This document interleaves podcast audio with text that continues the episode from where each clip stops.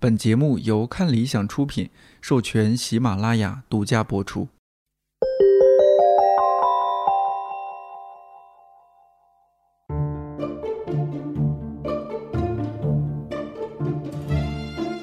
一百个职业告白，我是颠颠。这一期被忽略的职业是乐队贝斯手。职业嘉宾何一帆是刺猬乐队的贝斯手，高级内行陆希文是一名音乐制作人，参与过刺猬乐队、文兆杰、陈静飞等多个乐队和音乐人的专辑制作工作。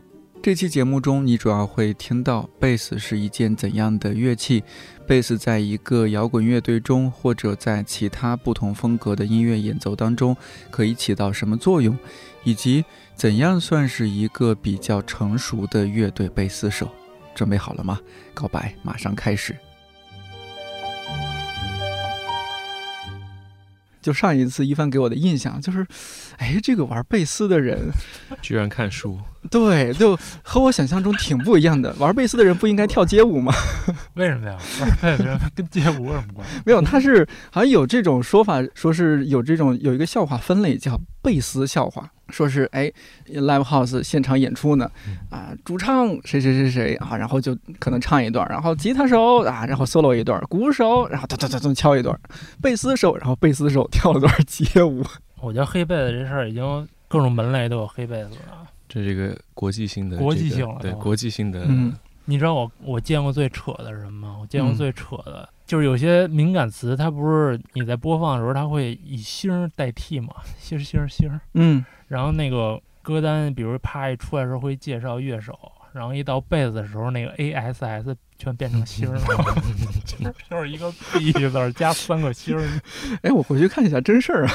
以后要写中文，对，中文就嗯，中文就没事了。嗯，我还听过一个关于贝斯手的笑话，说是一帮人演完了现场，然后去酒吧喝酒，喝着喝着，然后主唱就发现说：“哎，有一人怎么老跟着我们蹭酒喝？人真讨厌！说你谁呀？”哥，我是咱们乐队贝斯手啊，不是这这其实这酒应该都是贝斯手买的，是吧？对，结果 买单可能是贝斯手买的。对，其实就像今天这个酒，就是就是 我为大家准备。对，我和听友们说一下，今天我们现场很意外，就是一帆之前没有和我说，他直接拎了三瓶儿三小瓶儿红酒来说是这是学啊学习同行这个录节目的状态，受那个五条人影响。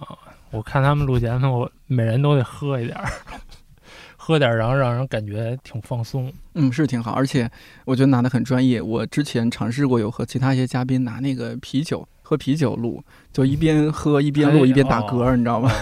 我们得说说这件，说说你的职业，然后 说说贝斯这件乐器。刚刚说了一些笑话，我发现这个应该很多人可能吉他和贝斯都。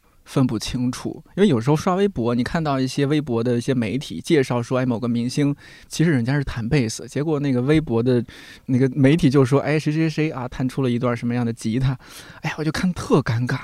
呃，一帆给我们先普及一下基础知识，吉他和贝斯有什么区别？看起码从外形上来，外形你猛的一看没没有太大区别，这可能就是那个小编，但是你仔细仔细看的话。常规的啊，最基本你最常见的贝斯其实是四根弦组成，基本情况是四。贝斯其实也有五弦，也有六弦，但是你最常见的是四弦。它这四根弦实际上是那吉他的上面从粗到细的上面的那四根，只不过它音域更低。那吉他一般你最常见是六根弦，所以你看那旋钮它是六个。贝斯不是也有另一种说法是叫它什么低音吉他？对，它的工作原理跟吉他是一样的。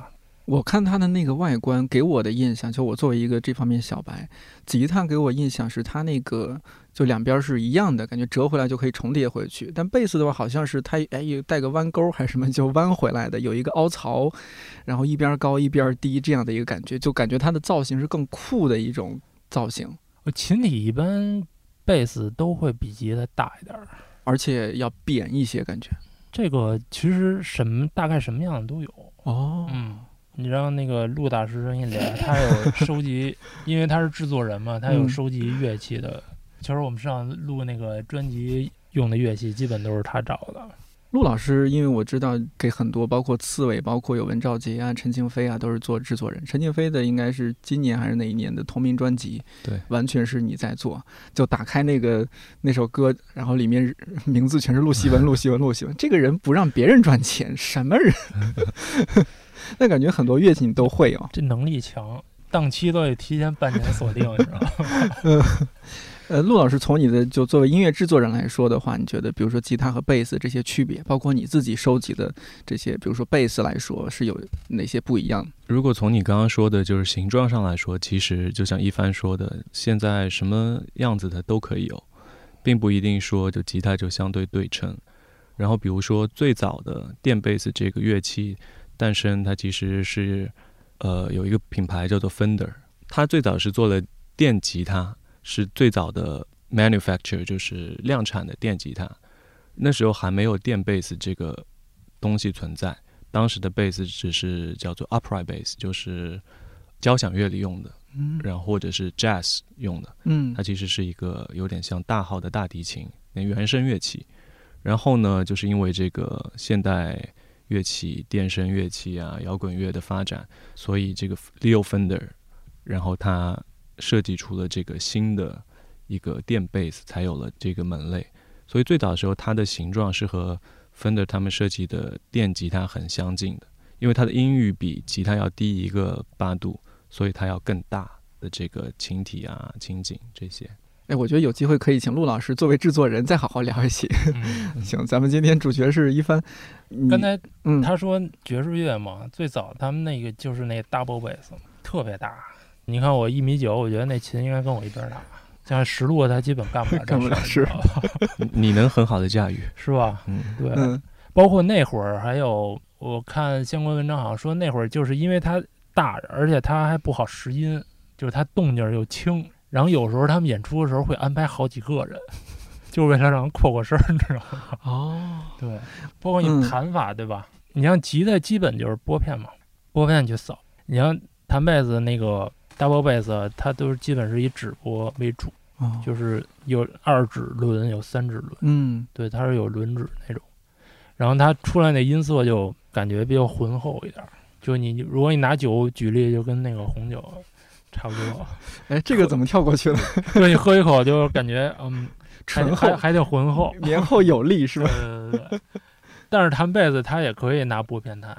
其实这个拿拨片弹的也你会见到，也其实也非常多。主要就是觉得拿拨片弹贝斯，它那个音头就比较清晰，比较有活力。贝斯还有一种跟吉的特别区别的弹法，就是那个它有击勾弦，百分之八九十，你你让一个贝斯手说你 solo 一段，他一般都是击勾弦，哔哩吧啦，哔哩吧啦，哔哩吧啦。对他就是他其实那那种弹法最开始是因为那个，反正民间传说是。一场演出，那个鼓手那个地鼓坏了啊，然后坏了，然后那个当时那个人就拿那个拇指去敲最粗的那个低音，去模仿那个地鼓，然后那那拿那个食指去勾那个高音弦，一般都是八度音嘛，然后拿那个高音去模仿军鼓，击鼓响的这种弹法就这么来的哦，就是然后他那种音色，你去听他们那种东西，你就感觉他们就攻击性特别强，我感觉那种特猛。怼你脸，咣咣咣抽那种。所以有时候，比如去去那个酒吧、夜店什么的蹦，你要是没有贝斯的这种低音的程度，可能都就觉得这音乐差点意思，是吧？你得有那种咣咣咣那种感觉。就刚才说击鼓弦那种弹法，拿拿如果拿酒比喻的话，就特别像那个塔 K 了那种东西，就是一煞嘣，哎呦。你对酒挺有研究啊？对呀，我发现你这啊有变化，这一年多不怎么喝，其实我不怎么喝，就是研究的比较多，看书看的比较多。健身的人不怎么喝酒哦。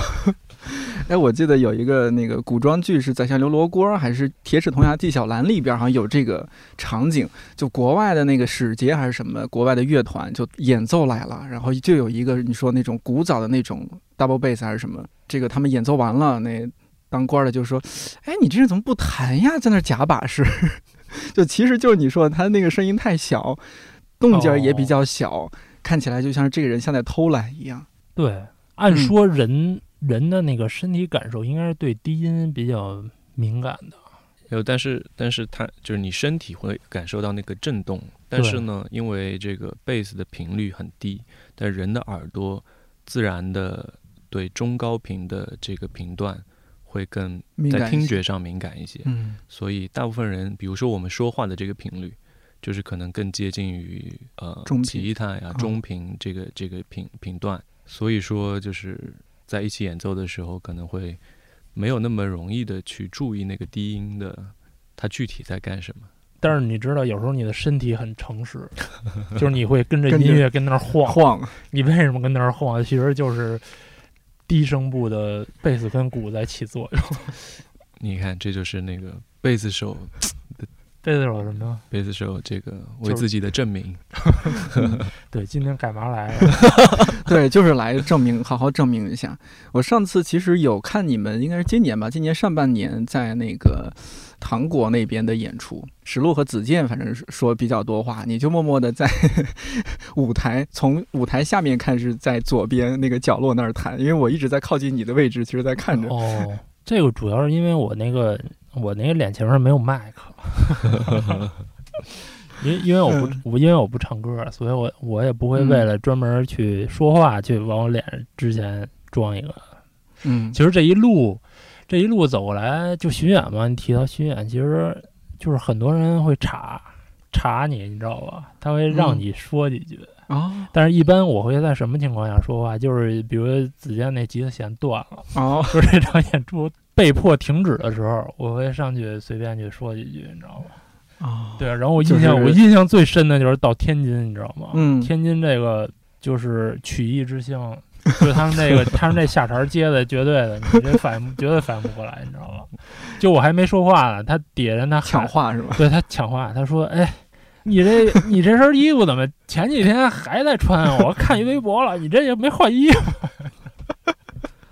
特别逗啊！对，主要你知道我为什么那天没换？主要那天我换了一发型，我就是为了突出我的发型，我没有换衣服。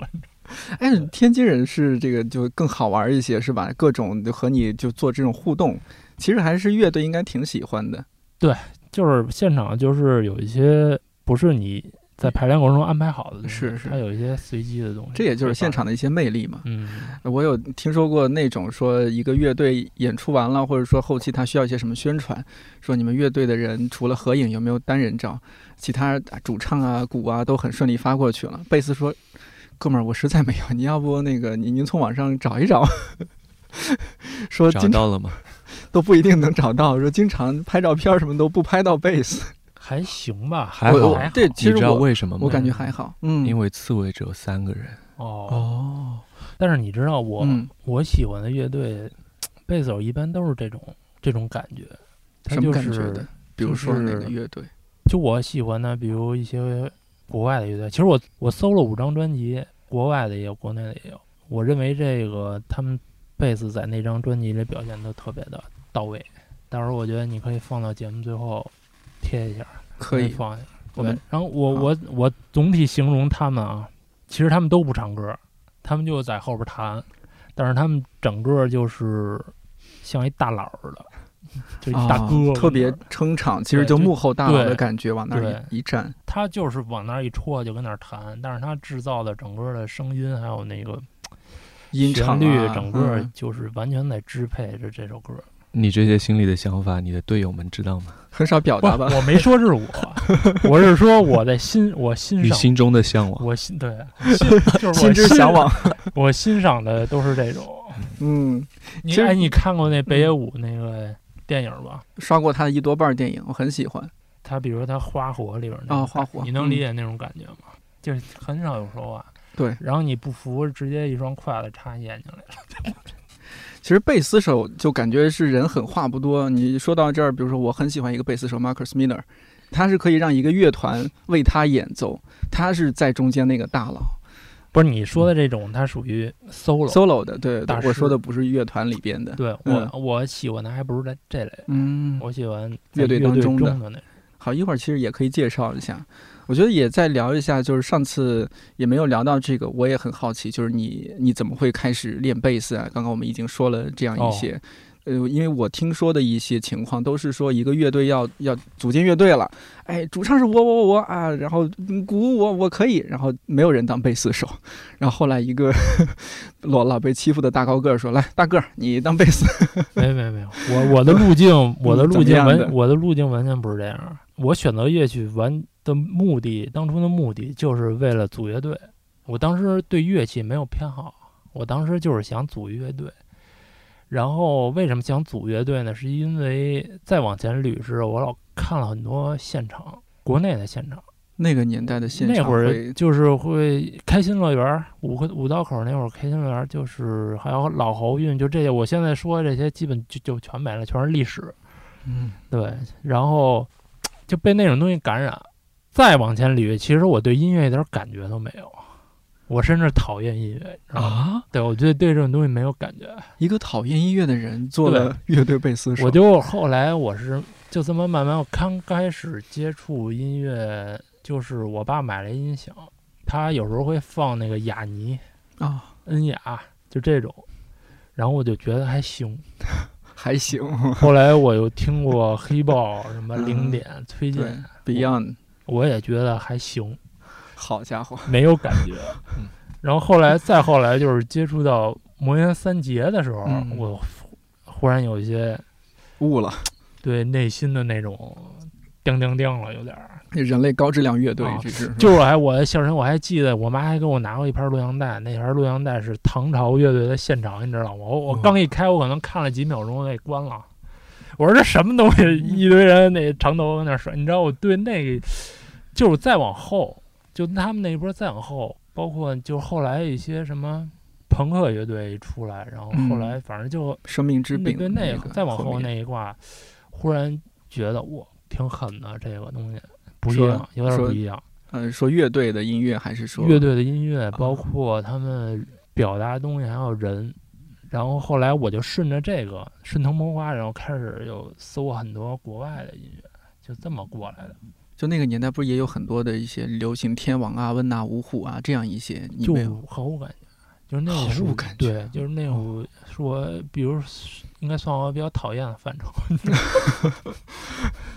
就不太关心这种，也不是说讨厌，啊，上次你就没有走多说几句啊，没有走进我的生活啊，属于是这种，对，嗯。不不会让我主动去找。嗯。然后等于就是这么一一折腾，然后后来就是想我得有一个乐队，我想组乐队。这时候大约是中学生还是大学生了？大学了，已经到北交大大了是吧？对，大学嗯了。然后条件所限嘛，就是这个鼓太吵，鼓太吵没条件，而且鼓也挺贵的。说实在的，你一套下来不少钱，你光一插片，我那那会儿学生根本支付不起这种东西。嗯，是然后吉他吧，吉他我嫌弹的人太多，吉他太多了，然后然后还有好多弹吉他跟那个草地上唱情歌的，你知道吗？我觉得那个有点怪，就不够酷，哦体现不出你的身高。主要体现不出你的霸气。对，这有点儿，在我眼里看着有点儿衰了。那你岂不是看那个？我我这没有别的意思啊，就是我记得那个年代时候北大清华一帮人是 属于在草地上弹吉他的，而且还专门跑女生宿舍那个前面是吧？下。但是这事儿我干过，你知道吗？你知道我为什么干吗？就是打牌儿输了，哦，玩牌输了，大冒险惩罚嗯让你干这事儿，对，就挺衰的。但你弹的是吉他，对对，那会儿都我我也不会瞎弹，就是折腾。然后最最后我就是选贝斯，但是我觉得我也没选错，嗯，对，物以稀为贵嘛。那你没那时候人都没人选嘛？你相当于是一个排除法选了贝斯这件乐器。对，那你对他有没有当时有一些基本的理解？觉得哎，他这个低音还挺打动我的。那会儿其实那嗯会儿已经有理解了，但是我真正就是说决心要组乐队，这会儿我其实我对这个乐器已经很有很有概念了，嗯，就是我知道它在干什么。但是再往前捋的时候，我第一次摸着这个乐器，实际上是在高中，就更早。但是我当时为什么摸那个东西，就是你说的那种情景，就是学校里头有一乐团没人弹，哦，没人弹，然后呢临时叫我过去了，然后你知道我怎么完成那场演出吗？嗯，就是我那会儿零概念是零，我在数那个品格，就是第三格弹嗯八下儿，然后换第二那个格弹十六下儿，我是嗯我是这么完成。就记忆靠完全靠记忆。嗯但是这是太早了，太早了，这都这可以不算，这都不算。嗯，那会儿对这种东西没有概念，但是真正有概念是在大学，就是而且是听过很多音乐之后，有没有哪首歌就是让你一下子对这个东西？就是呃国外的那个 Clash 哦啊，然后那个 Joy Division 这俩我听的特别多吧，属于就开始感受到那个这个乐器的魅力力了。当时像这样就能感受到贝斯乐器的魅力的人，应该不太多吧？就还好吧，嗯。就你知道，我是觉得它就是它的魅力，主要是有时候它一个叫贝斯烂嘛，就是一条线嘛，嗯。它会贯穿整个和弦走向。这种定位就属于是一种，就是你又不能喧宾夺主，嗯。然后你还不能可有可无，灵魂对就是乐队的灵魂。就是你追求的就是就无形，你追求的是一个恰到好处，你知道吗？就是比如有一个完美的一个贝斯烂，绝对可以撑起一首歌，而且那个东西特别的会有让你很多空间去发展。比如在你编的过程中，其实你会分析吉他在弹什么和弦，然后还有你又得顾及鼓的节奏，所以你在这个中间儿，你夹在这个中间儿，所以你在粘合这两个乐器，对吧？你在嗯粘合这两个乐器的时候，所以你就会有一些取舍。哎，如果这样的话，我觉得弹贝斯的人会不会他们的性格啊，什么各方面会比较像低调那么一点点？这呃其实你你说这我专门分析过哎，我专门琢磨过这个问题。你这天天 琢磨的事儿还挺多。你知道为什么？嗯就是这跟那个，我就感觉是这个是相互的在塑造。你不能说这个人内向，所以他选择了那个乐器，啊因为这个贝斯在这个乐队中，它有一个它的位置在，就跟那个就是那个有一个词儿叫生态位，你知道吧？嗯就是那个动物，嗯，比如你在黑暗中生活的动物，它视觉退化的比较厉害，它嗅觉有可能比较灵敏。在洞里生活，它可能有一锋利的爪子，所以呢，它在那个位置，它会塑造到一些，反过来会塑造你这个人。然后呢，你在那个位置，你肯定你得清楚你在那个位置你要干什么，对吧？嗯最基本最基本的贝斯这个乐器，它其实它就是在粘合吉他跟鼓，它就起这么一个作用，它是最基本的功能啊。嗯他在干这个事儿，所以所以他在干这个事儿的时候，他可能在我理解，他可能就不是第一个先说话的人，他肯定是一个要更多要聆听的人。这也有可能是就是说我们三个人的位置的关系可能就是这样，就是他们俩，比如他们俩嘴都特别快，他们会说，所以你这时候必须得出现一个是在听他们说话的人。你如果你嘴再快的话，这个就剩打架了，你知道吗？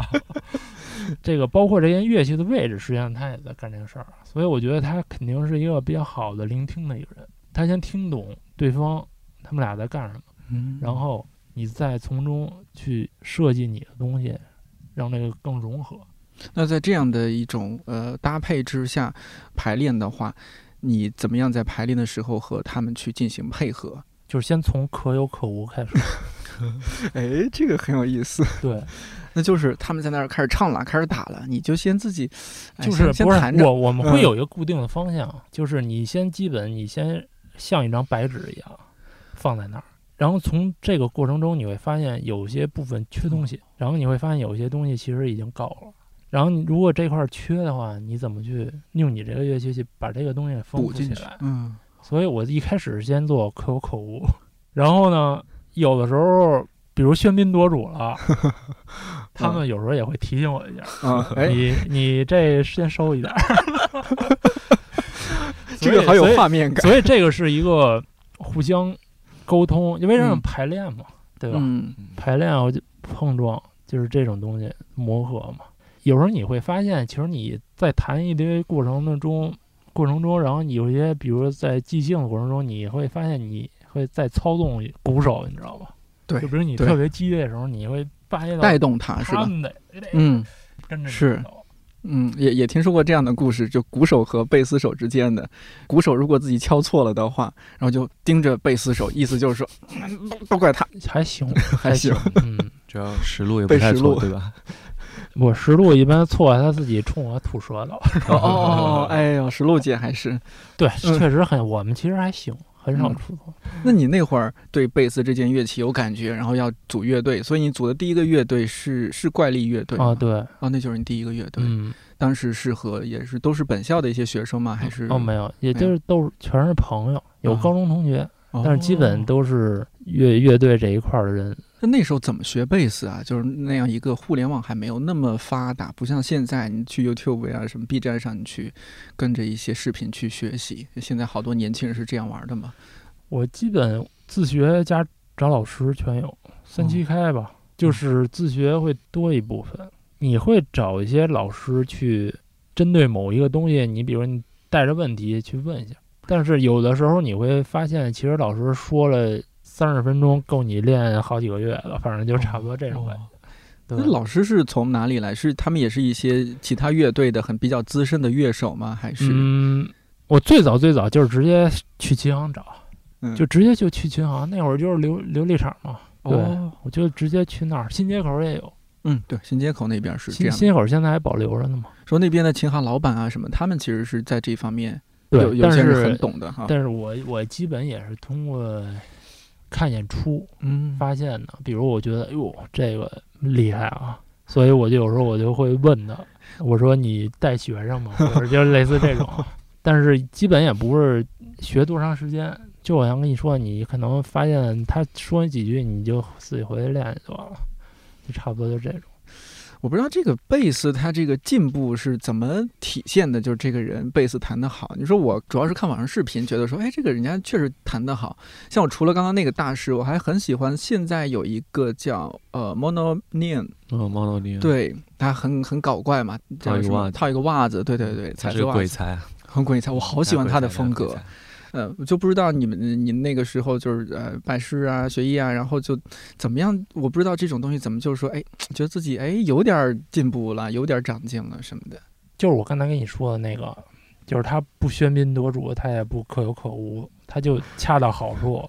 他就在那个位置，然后他还好听，但这特别难，我觉得这就是一个成熟的贝斯手。对，我不太知道怎么。mindset，嗯，这这是哲学，这是这是方法论，就是说这是一个追求的东西。陆老师夸你呢，但我我喜欢这一类的，嗯，就是如果太偏个人呢，我其实不太喜欢。咱们就拿去年一一块儿录那个看理想电台的时候，子健和石璐姐现场也说，就是哎，觉得一帆今年就以前还不觉得，今年觉得 是夸是夸，今年觉得哎，一帆这个贝斯哎不一样了。我不知道这就是你除了你刚刚说到那种从专业的角度来说，或者说从现场观众来说，怎么样能够感受到哦，一帆的贝斯弹的不一样了？这怎么讲？或者说你比如上一张专辑。就是《赤子白仙》里面，嗯，你跟以前编这个贝斯的设计有什么想法上的出发点上的一个变化吗？对，你看陆老师问的专业，嗯，上一张专辑的贝斯的旋律线这一块要比《生之向往》那一张要多一些。怎么用人民群众喜闻乐见的、能听懂的说法说，这句话解释一下什么意思？就是它在旋律上要比《生之向往》的歌。更突出，就比如《生之向往》那首歌吧，《生之向往》那首歌，它实际上它都在跟那个低音根音嘛，嗯，根音小能手嘛，我有一种说法叫根音小能手嘛，对，然后它就是跟那个鼓地鼓的节奏贴的一模一样，然后从头到尾在循环那个，就是多一个废话音都没有，特别健身啊，就是就是你特别的考验一个人，你知道吧？嗯。就是你知道，在排练过程中，我试过 去给他不这样，嗯，但感觉就不对了，被队友 diss 了。不是，不是，我是我，我是不是？你知道当时的那种状态啊，还有那种那种歌所表达的东西，真的就不需要多一个音。对，因为他真的懒得跟你说什么话，知道吗？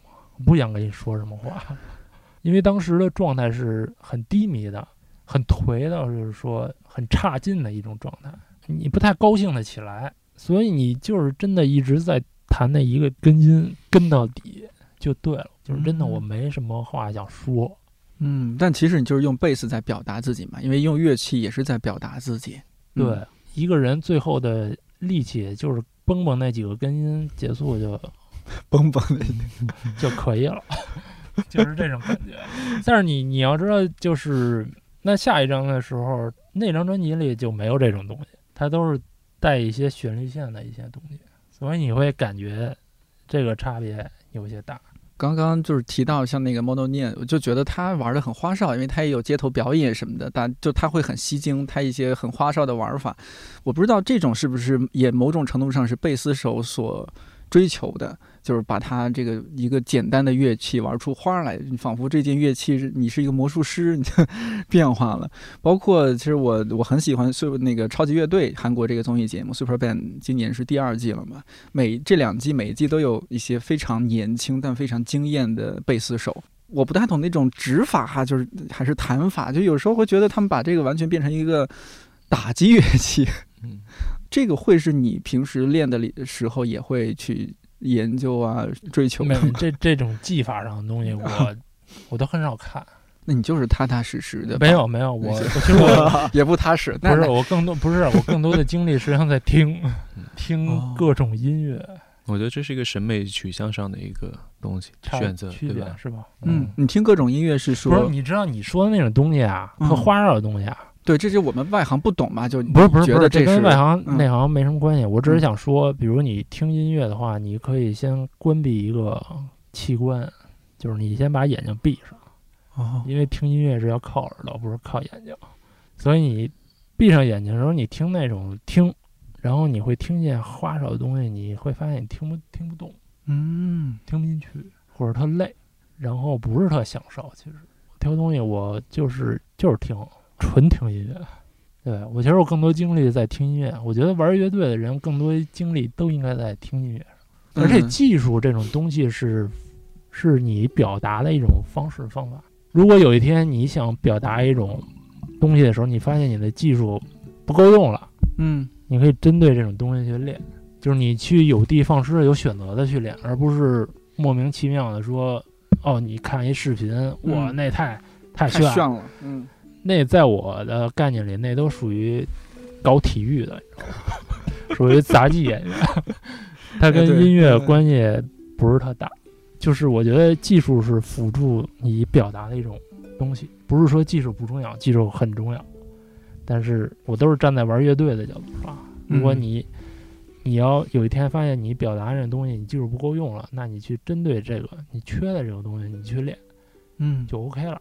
然后更多的精力应该去听各种门类的音乐，应该是这样打宽自己的思路。陆老师，呃，就是你做音乐制作人，因为我我粗浅的认识啊，就是一个乐队他们在，比如说录音，录音室录音，这后期需要经过呃母带啊、什么混音啊、什么这些，然后音乐制作人给他们，你好，你也做编曲嘛，这些。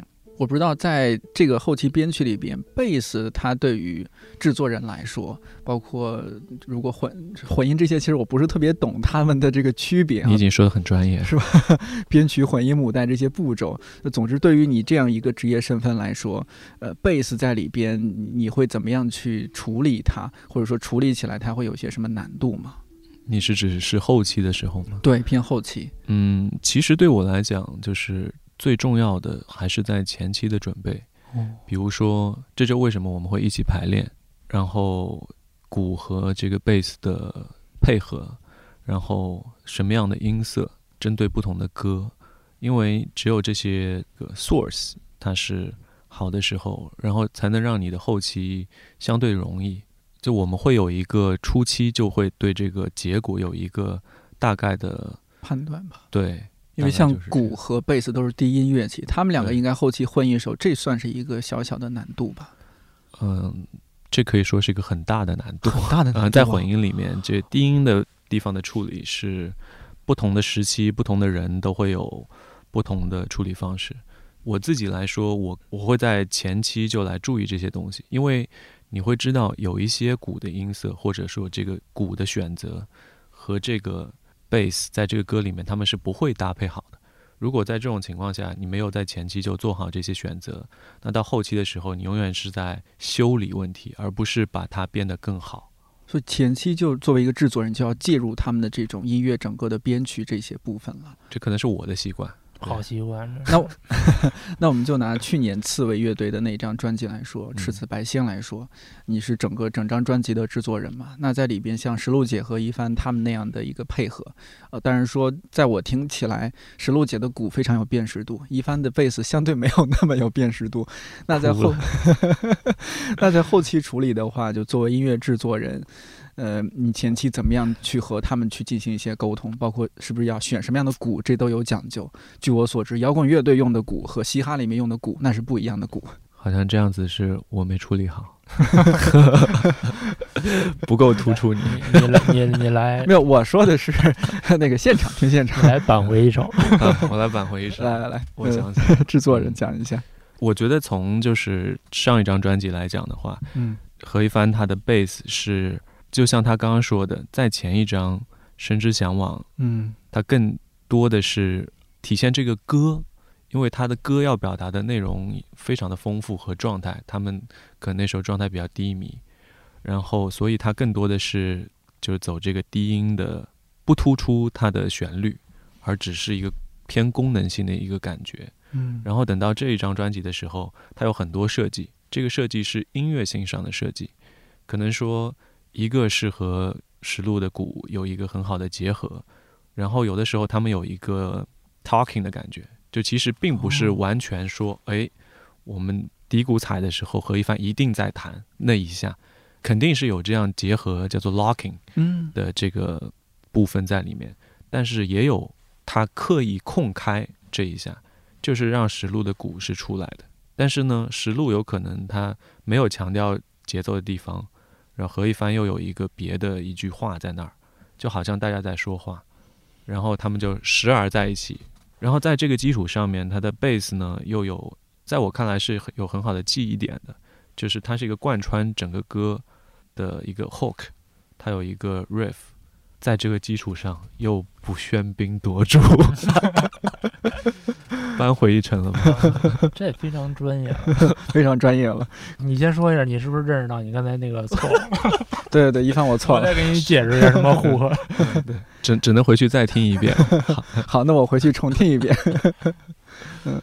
那还有就是像在你们现场演出，呃，我我不知道，就是因为录音棚和现场演出应该会是两码事儿吧？就你现场不知道会出现乐器出现什么问题，包括人的状态也是会不一样嘛？有没有出现过什么情况？呃，弹错音啦，或者怎么样？怎么样去救场啊？有没有这样的事情？弹错也有。首先你得先镇定，你不能露出你弹错了的任何表情。弹错了，你瞪瞪子。因为因为因为你知道，反正大家也听不见。不是，那得看你怎么凑啊，你知道吗？就是怎么说呢？比如有一些有一些东西，就是说，比如你真的弹错了的话，其实你可以将错就错，这叫 freestyle 啊。对，你就在那一个刹那 freestyle 一下，它就过去了。比如你弹的那个音弹错了，你可以就着那个错的音去找一个别的东西再带回来。嗯，但这种也得是乐队，可能大家也比较默契。就即使说其他成员弹错了，我往往你知道，有时候演出的时候，只有演的人知道错了啊，就可能只有我们仨知道错了。其实台底下看演出人可能看不出来，对，听不出来。对，不是，其实是错了，但是有可能他错的还还挺合理，这错的还挺对，就看你怎么找，你知道吧？嗯，这有点像我看，比如说周杰伦的演唱会，他经常 忘词儿了，然后但是他就给你现编一句词儿，你觉得也合理，哎，差不多，是吧？这个意思，意思，也也挺合理，也没觉得没毛病。对，他就过去了，他就很顺的就过去了。嗯，而且还觉得，哎，这就是听现场的价值。就如果你要错的，干脆连就是错一个稀里哗啦，这个应该都能听得出来。嗯，哎，你觉得你刚玩贝斯和现在注意的地方会有哪些变化吗？在弹贝斯的这个专业我的注意力有转移，我的注意力会更往对方的身上转。对方的身就是乐队其他成员，我越来越会注意他们俩在干什么。其实还是说到落实到你刚刚那个听了，对，我会越来越在意他们俩在干什么。之前可能刚拿的时候，你可能注意力全在自己身上，就是因为听不着自己声嘛。嗯，对，也有可能，或者说你急于表现，对，你的注意力好像都在自己身上。哎，那比如说我们说到猫道聂，就是你你既然陆老师也知道的话，你觉得他那种方式呢？他的这种演奏方式也好，什么，你你对这个持什么态度？他这就是一个，你 你会觉得这是一个不成熟的贝斯手吗？还是我觉得这个是一个鬼才啊，这完全不是不成熟，他肯定是非常成熟的。但可能和一帆是两两个范儿的，两个方式的区对，别。因为嗯比如说我们看到他那些视频，是只是他的一个表达方式，嗯他有那个音乐素质那样表达是他的一个特点，这也帮助他让大众看到。但是这不一定代表说他不能够在一个团体里面做好一个贝斯手的一个本质的更 lay back 靠后，然后支撑的一个作用，因为他是完全可以做到这样子的。就这是不同的这个嗯，它呈现的方式不同。那就像一帆刚刚说的，比如说一开始你接触这个乐器的时候，肯定年轻，他一定要有那个荷尔蒙的冲动，一定要想表达。那这样子的，就刚刚我们说这样子的更炫酷，或者说更有表现力的视频或者嗯这种类型，肯定能更抓住一个年轻人的对心，对让他开始这个了解这个乐路程，，对，嗯，乐器对或者是走。上这条路。嗯那在这个过程当中，如果你会成为一个像何一帆这么成熟的贝斯手，一定也互捧，一定要有这个在对这个乐器在音乐当中的功能的更好的认知，就会变成变得更成熟。对你当然可以站得更前面、更靠前，但是同时你也要知道怎么样站回来，然后让别人该说那句话的时候，让别人说他的话。就是可进可退，这要自己去掌握。对，像贝斯这件乐器，大家一说起来，第一说起来是呃没有存在感，第二件事儿就是好像还是天然的，呃把它认为是一个摇滚乐队里边的一个配置。当然，也有一部分人可能知道它肯定是一个爵士 jazz 里边非常重要的一个配置，还有一些它和不同的音乐搭配，在不同音乐风格里面设置这样一些变化嘛。这个可能得陆老师来来说一下，我也很好奇。呃，其实这个乐器从古典乐开始就有，就嗯交响乐里面就有，它是一个弦偏更弦乐类的一个乐器。嗯它是比 cello 呃大提琴更低，然后来拓宽这个交响乐的可能性的一个乐器。那么到可能二十世纪开始，就像你说的，进入到了爵士，它就变成了一个新的使用方式。但其实我们几乎听到的所有音乐里都有贝斯，嗯，还有雷鬼啊这些，对，嗯所有的音乐里面都有贝斯这个乐器。当然，就就像你说的，如果去 club。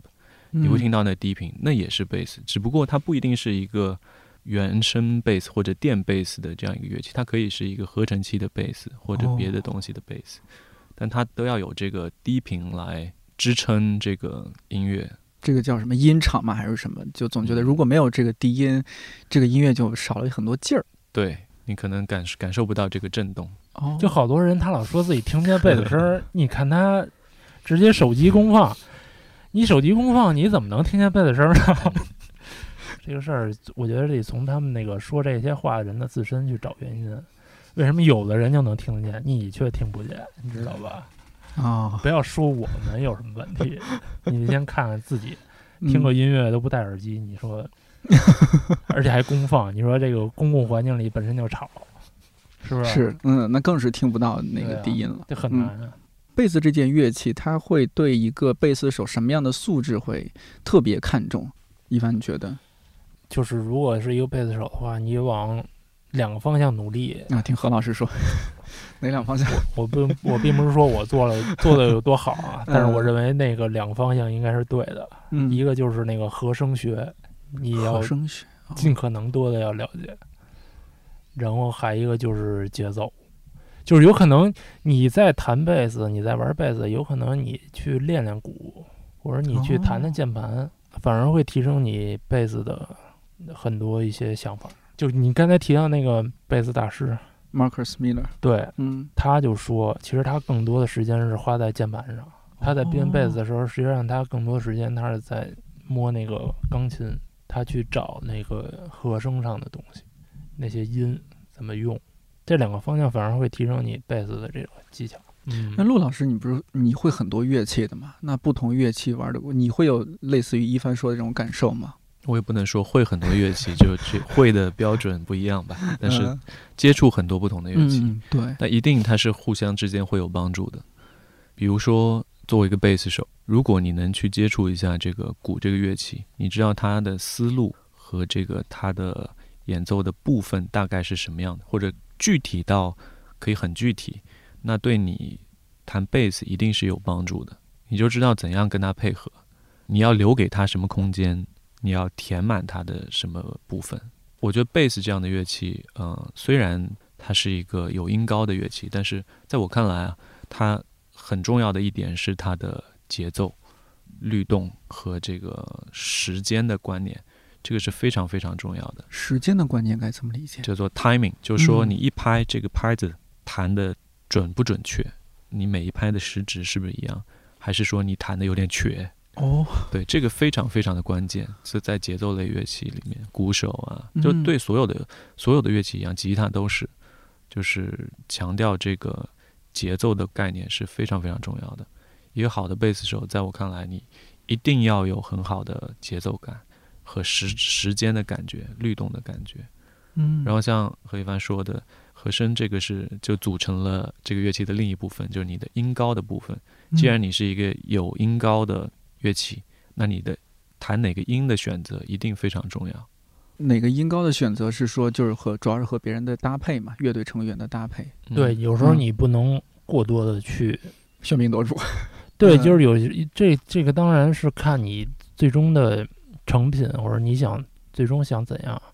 但是，比如你更多的时候，比如人家在唱的时候，他唱可能自自身就带一个旋律，对吧？所以这就牵扯到一些音高上的，还有一些音的选择。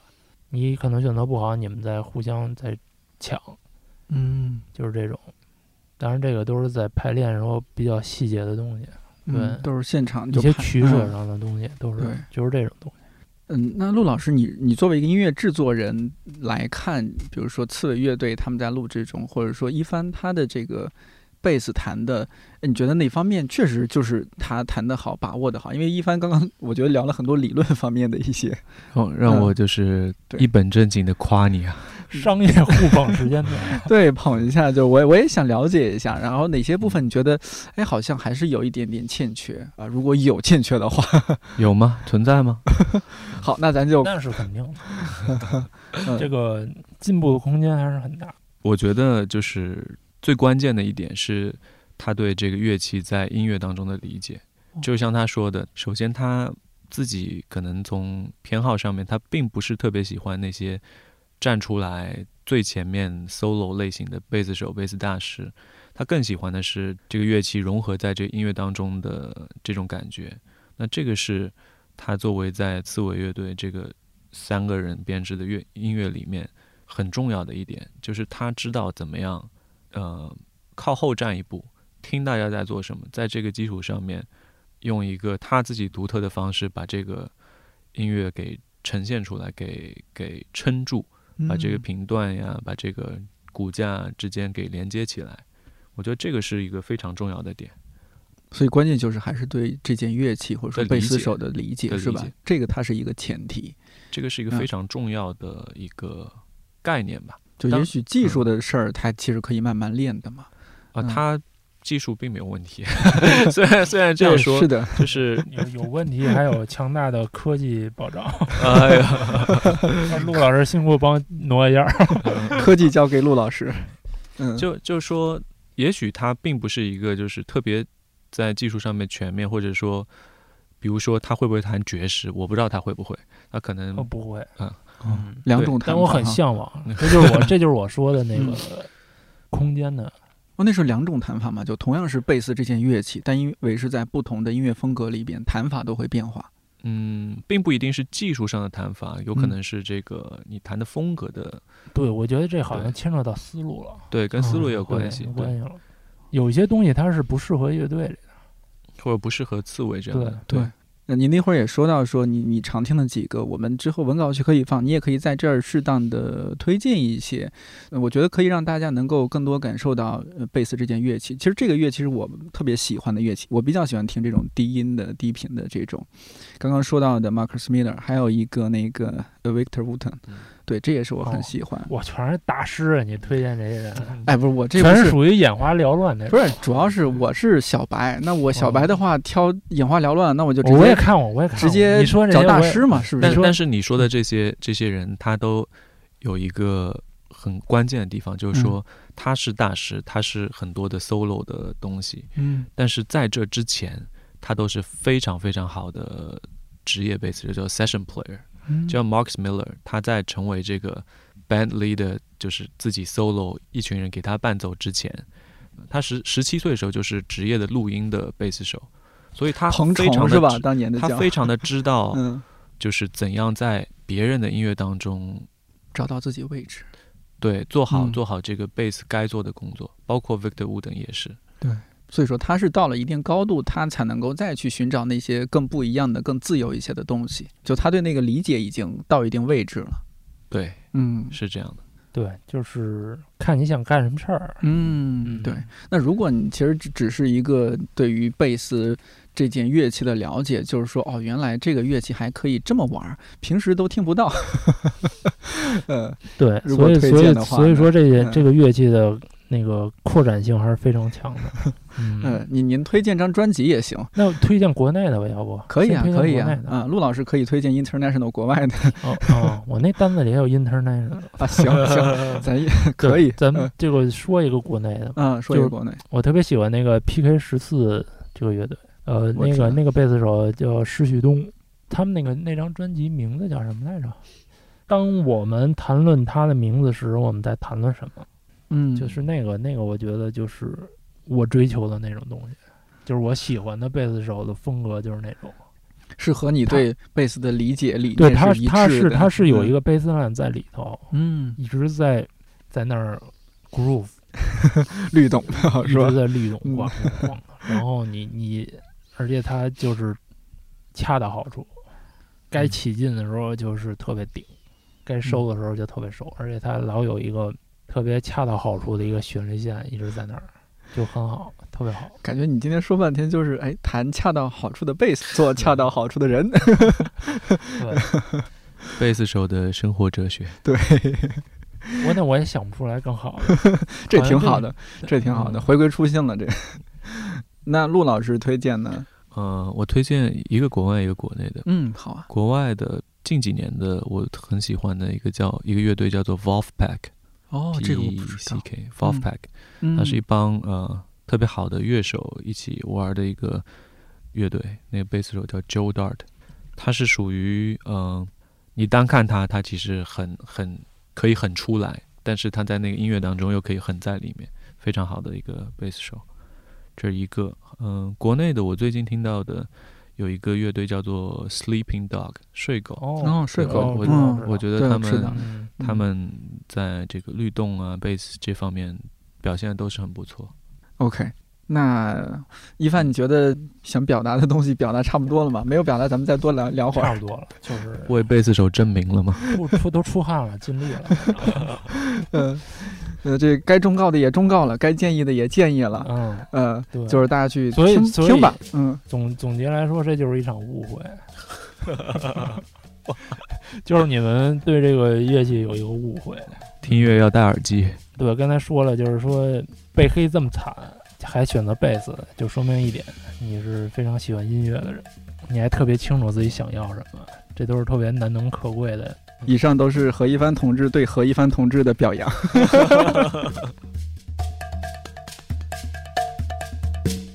提醒一下，一百个职业告白系列，每一期嘉宾所能代表的只是身处那个职业当中的自己。如果你有不同的观点和感受，也可以在尊重和友善的前提下给我们留言。